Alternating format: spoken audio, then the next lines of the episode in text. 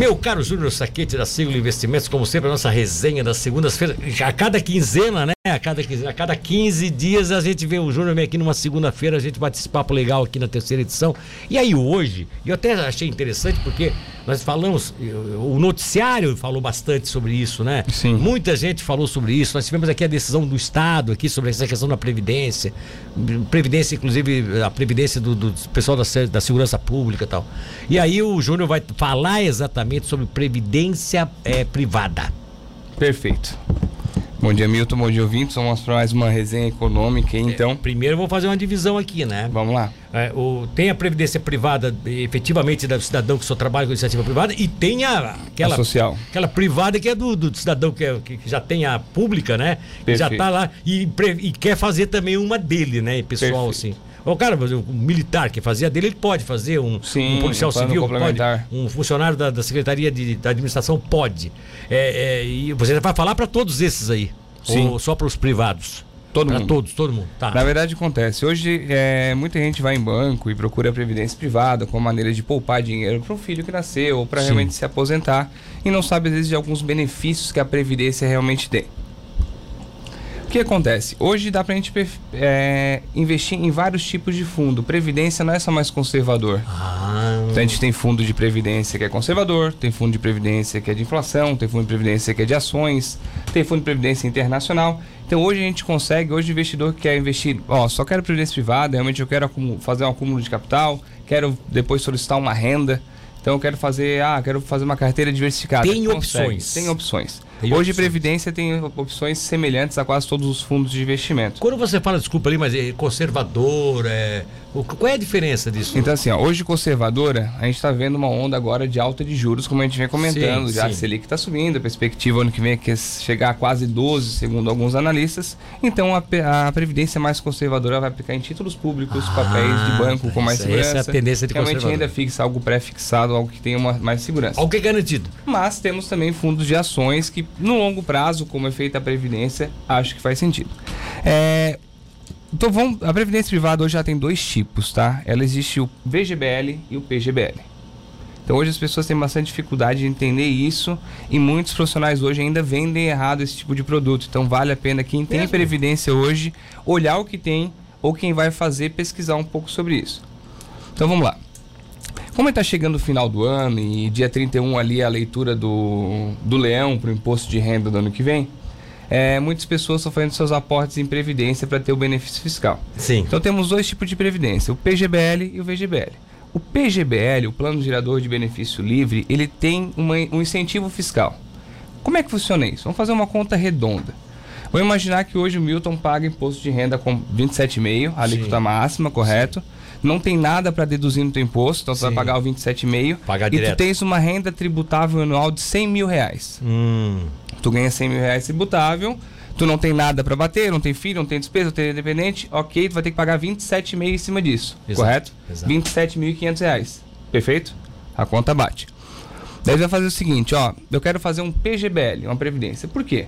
O governo diz o seguinte, a seguinte maneira: o Milton pode contribuir até 12% da tua renda bruta tributável. Sim. Então, se tu ganha 100 mil, tu pode contribuir até 12 mil. É 12 mil. Mil reais por mês. Ou 12 mil uma vez só, certo? E o que, que isso traz de benefício para ti? Diminui a, o valor que vai ser cobrado no imposto de renda. Então, antes pagava 27,5 em cima de 100. Sim. Agora, como tu contribuiu 12% da tua renda com uma previdência, pensando no teu futuro, ah, é? o Leão vai te cobrar 27,5 em cima de 88 mil. Hum, Correto? Tá ganhando. Tens um benefício fiscal para isso. Qual a diferença desse PGBL para o outro VGBL? Uma das, um ponto bem. É um P, um é P, o outro é, é V. É V. Tá. v. P de pato, V de vaca. Tá. Perfeito? Qual a diferença na, na, questão do IR que muitas pessoas pegam? Esse PGBL que a gente está falando que ele tem um incentivo fiscal, o que acontece? Ele cobra imposto de renda sobre o montante. Capital mais juros. Mais juros. Então vamos lá, se tu na tua vida inteira tu colocou 12 mil por mês, vamos, vamos fazer uma ideia, uma conta bem básica de padaria, tá? Sim. Tu colocou 12 mil por mês, toda vida, ah, chegou lá no final tem 500 mil reais Sim. de capital, de certo? Capital. Mas se fosse um cara muito conservador, muito conservador mesmo e colocasse tudo bem sem risco. Então no final tu vai ter 600. Então, 500 de capital mais 100 de juros. Porque tu vai bem conservador e ganhou quase nada. Sim. Tu vai pagar imposto de renda sobre o montante, sobre os 600. Sim. Por quê? Tu já teve esse benefício fiscal de imposto deduzido. Deduzido na- na- na- Perfeito. Aí o outro VGBL que o pessoal utiliza às vezes para filho, benefício para ter, ah, vou, juntar até a faculdade, ou vou já criar um banco de previdência.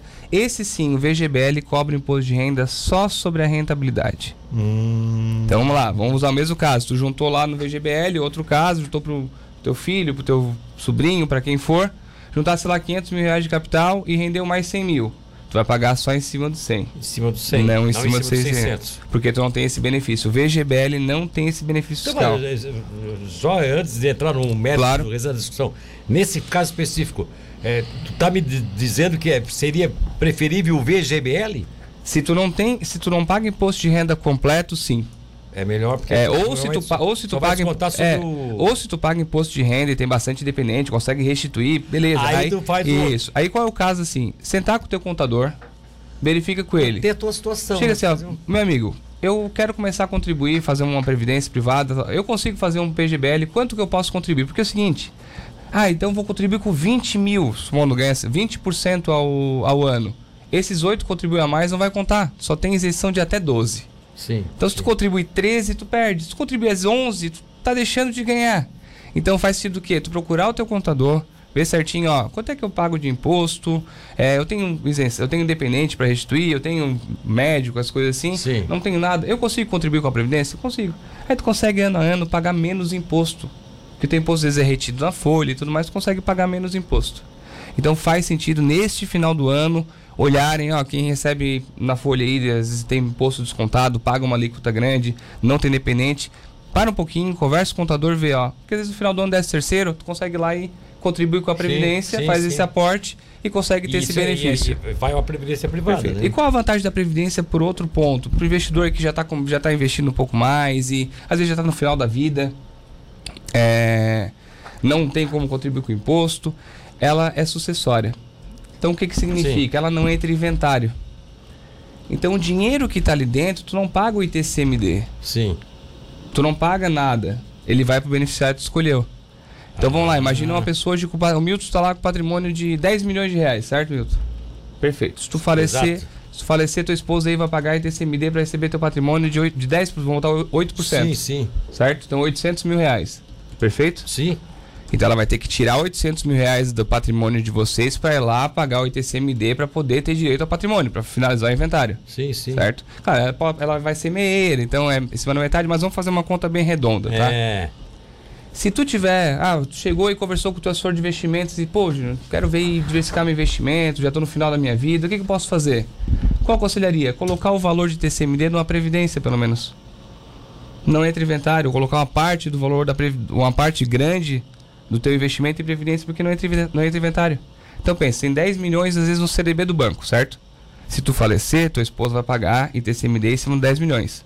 Se esses 10 milhões estiver em previdência e ela for a beneficiária, não entra em inventário.